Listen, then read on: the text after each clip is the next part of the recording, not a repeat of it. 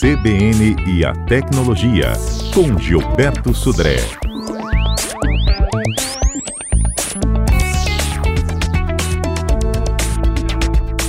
Olá, bom dia. O 5G está aí. Dentre as muitas dúvidas que chegam, duas se destacam. O 5G gasta mais bateria e consome mais plano de dados do que o 4G? Então, será que o 5G consome mesmo mais bateria ou, para o bem da autonomia da bateria, é melhor preferir o 4G? Em tese, as conexões 5G consomem menos energia do que as redes móveis 4G. Em algumas situações, a quinta geração de internet móvel pode até ajudar a economizar a bateria dos dispositivos móveis. Isso ocorre devido ao tempo de descanso que a tecnologia oferece aos smartphones.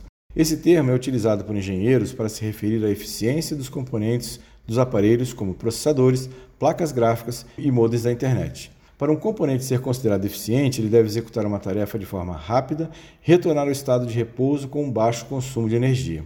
Contudo, se a peça passa um longo tempo atuando em uma atividade com capacidade máxima, isso exigirá maior consumo de energia.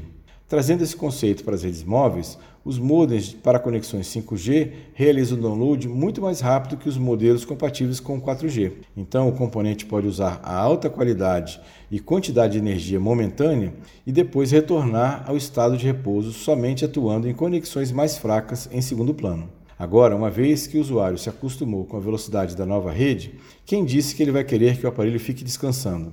O resultado disso é o uso prolongado com amplo consumo de gigabytes de dados, o que certamente vai exigir um consumo maior de energia do celular, fator que obviamente fará a bateria ser drenada mais rapidamente.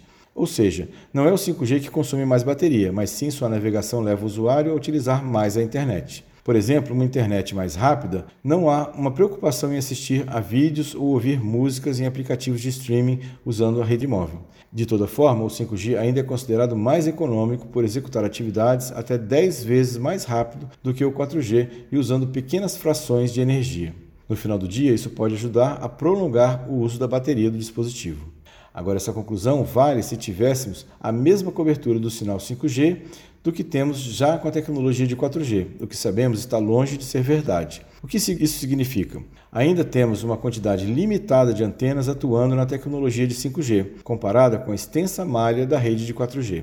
Os smartphones, dependentes de serem 4G ou 5G, sempre estão buscando se conectar com o melhor sinal. Então, quando esses dispositivos estão em uma zona de baixa cobertura, longe de torres ou completamente fora dela, eles tendem a transmitir um sinal mais forte, gastando mais energia da bateria.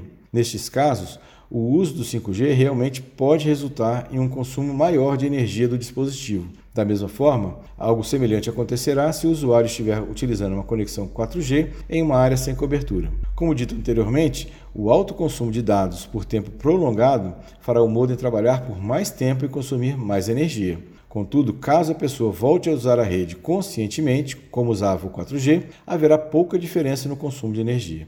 Por conta disso, alguns usuários enxergam erroneamente que a conexão 5G é a vilã do alto consumo de energia da bateria, quando, na verdade, o real problema é a velocidade ofertada pela quinta geração da internet móvel ou a cobertura ainda limitada. Para quem está pensando em voltar para o 4G para economizar a bateria, antes de tomar a decisão de voltar o telefone para o 4G, é importante observar quais são as possíveis causas para o alto consumo da bateria. Seria o fato do usuário estar em uma região ainda com sinal limitado do 5G ou o uso exagerado da internet?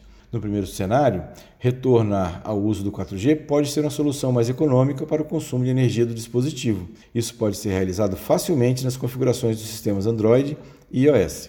Caso a bateria esteja sendo drenada por conta do amplo consumo de dados, vale a pena repensar a forma que a pessoa está usando o aparelho e os aplicativos. Uma dica é identificar quantos aplicativos estão sendo utilizados ou executados, principalmente aqueles que atuam em segundo plano.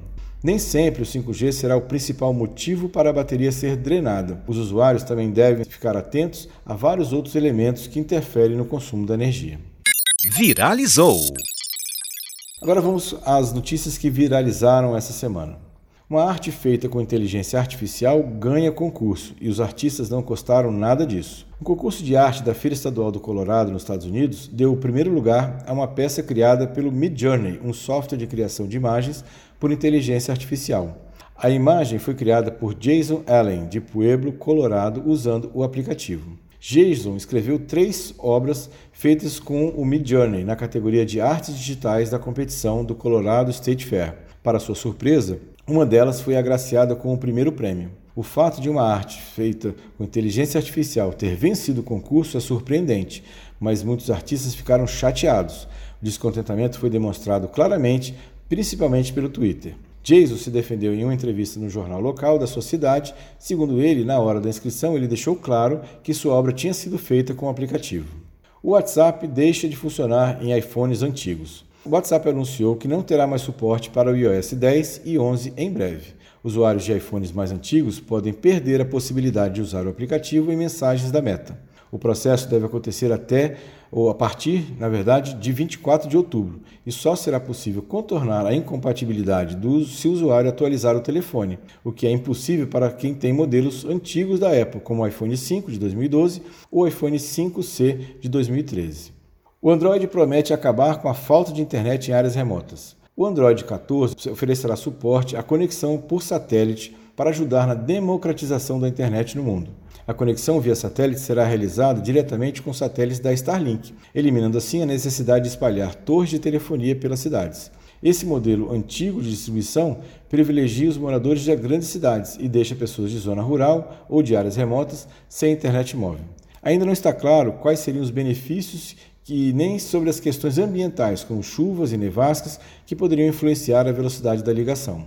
Rumores recentes apontam que a conectividade via satélite também poderia funcionar no novíssimo iPhone 14. A Apple já estaria, inclusive, concluindo o teste de hardware com o propósito de fazer eventuais ajustes antes dos celulares passarem à fase de produção em massa. É isso aí, pessoal. Uma excelente sexta-feira para todos, um excelente final de semana e quarta-feira que vem estamos de volta com mais tecnologia.